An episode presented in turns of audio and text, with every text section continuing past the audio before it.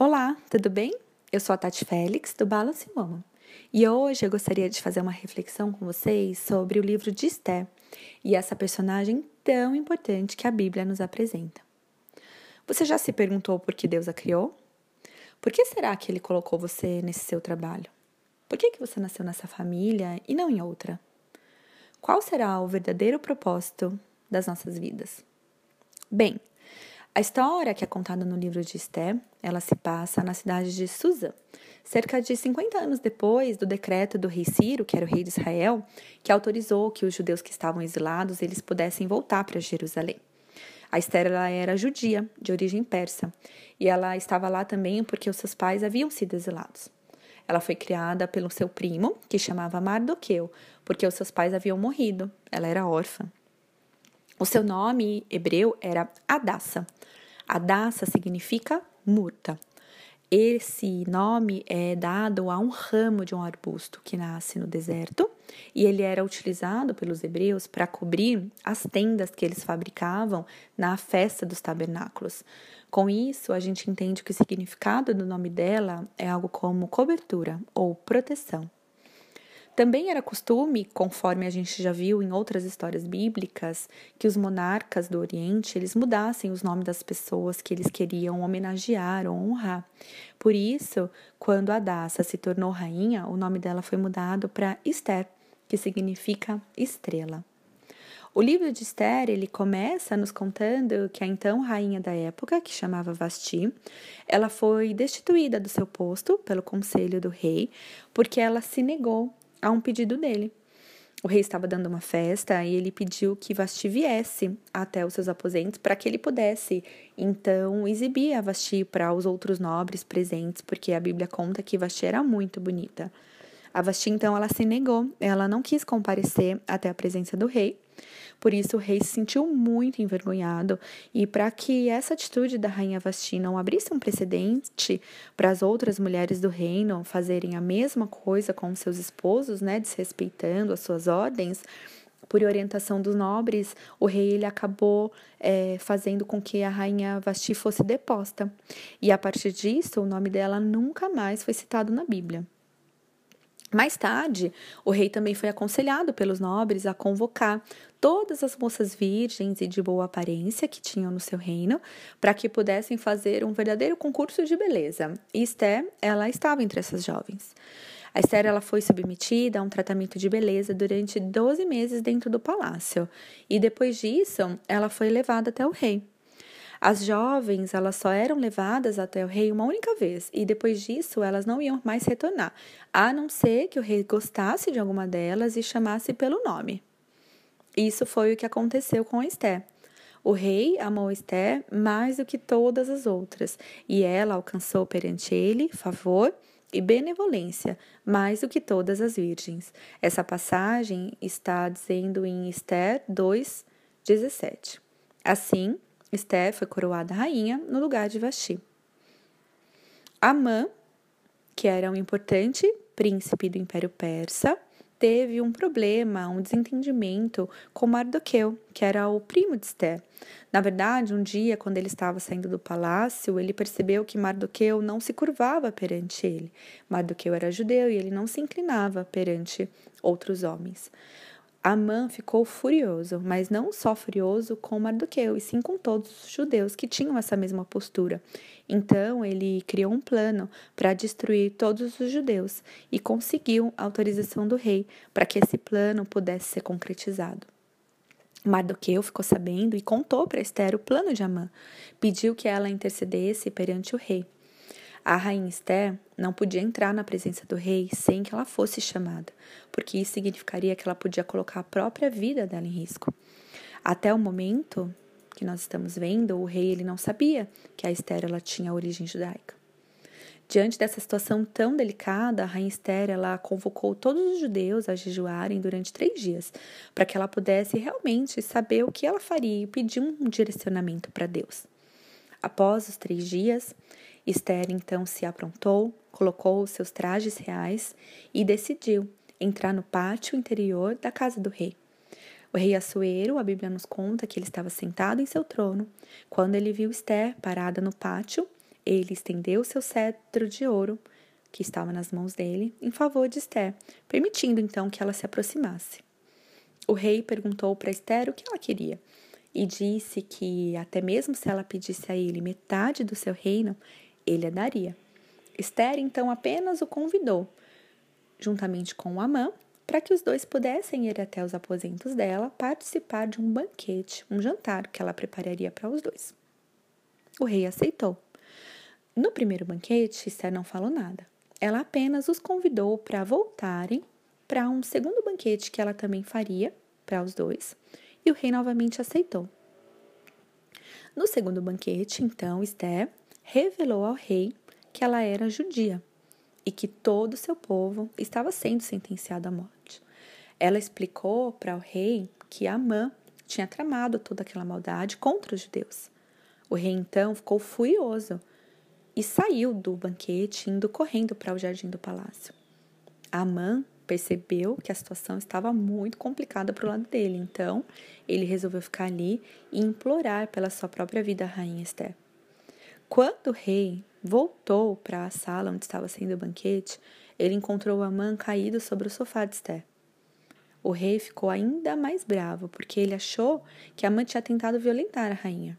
Então, Amã foi enforcado na própria forca que ele havia preparado para enforcar Mardoqueu. Como o rei ele não podia mais revogar o decreto anterior que já estava correndo pela cidade, a rainha Esther então conseguiu que ele fizesse um novo decreto que autorizasse ao menos aos judeus se defenderem. Porque no decreto principal, no anterior, além de permitir que todos os judeus pudessem ser mortos, Amã conseguiu que, a, que colocassem no decreto uma proibição de que eles sequer pudessem se defender. Então, os judeus passaram pelo menos a ter o direito à legítima defesa e puderam se defender. Mataram os seus inimigos e dessa forma não foram exterminados. Uau! Que história, não é mesmo? Deus ele usou as características, os atributos e as qualidades que Esté tinha em mãos para salvar o seu povo. No caso dela, a história inicialmente nos conta que Deus usou os atributos físicos dela, usou a beleza de Esté para que ela pudesse ganhar o concurso, achar graça diante do rei Assuero e que ela pudesse se casar com ele. Mas também precisamos destacar que a Esté, ela era uma mulher muito consagrada. Ela não usou os seus dotes físicos, a sua beleza de uma forma apelativa diante do rei Deus sim usou sua aparência boa para que fosse utilizada apenas como um passo inicial para cumprimento do seu propósito. Essa história nos conta que quando Mordecai pediu para que Esther intercedesse em favor do seu povo, Esther temeu por sua vida. Normal. A resposta de Mordecai, então, para ela, deixou com que ela ficasse num verdadeiro dilema. Porque Esther ela tinha consciência de que se ela comparecesse diante do rei sem ser chamada, era provavelmente morte na certa. Mas Mordecai lembrou ela que ela era judia. E se o decreto fosse realmente executado, ela também morreria. Ou seja, de um lado, ela poderia morrer se comparecesse diante do rei sem ser chamada. Mas por outro, se ela se omitisse, ela possivelmente também morreria porque ela era judia. O conflito de Esté, ele não é diferente dos conflitos que nós temos hoje em dia. Não é diferente dos conflitos que muitas de nós vivemos. Como cristãs, quando nós temos que abrir mão dos nossos desejos, das nossas vidas, do nosso pecado, de muitos relacionamentos errados, amizades, quando temos que abrir mão dos sonhos egoístas, dos desejos superficiais, para que a gente possa fazer a vontade de Deus. Não é diferente dos nossos conflitos, como muitas esposas que têm relacionamentos conturbados, que vivenciam dúvidas, não sabem se devem se sacrificar, negar-se a si mesma, se devem perseverar e continuar crendo que Deus pode fazer um milagre nos seus relacionamentos, ou se devem abrir mão de tudo e buscar ser felizes sozinhas, ou até mesmo em um novo relacionamento. Conflitos de mães como nós que somos responsáveis pela criação dos nossos filhos. Ficamos muitas vezes confusas entre manter uma postura firme, insistir em ensinar valores, insistir em afirmar a palavra de Deus, ser rígidas, até chamadas de quadradas demais perante a sociedade, ou se a gente decide por soltar as rédeas e evitar todo o estresse da educação, deixar os nossos filhos à vontade para viverem conforme o mundo vive. Como mulheres também nós enfrentamos muitos dilemas. Nós temos múltiplos papéis.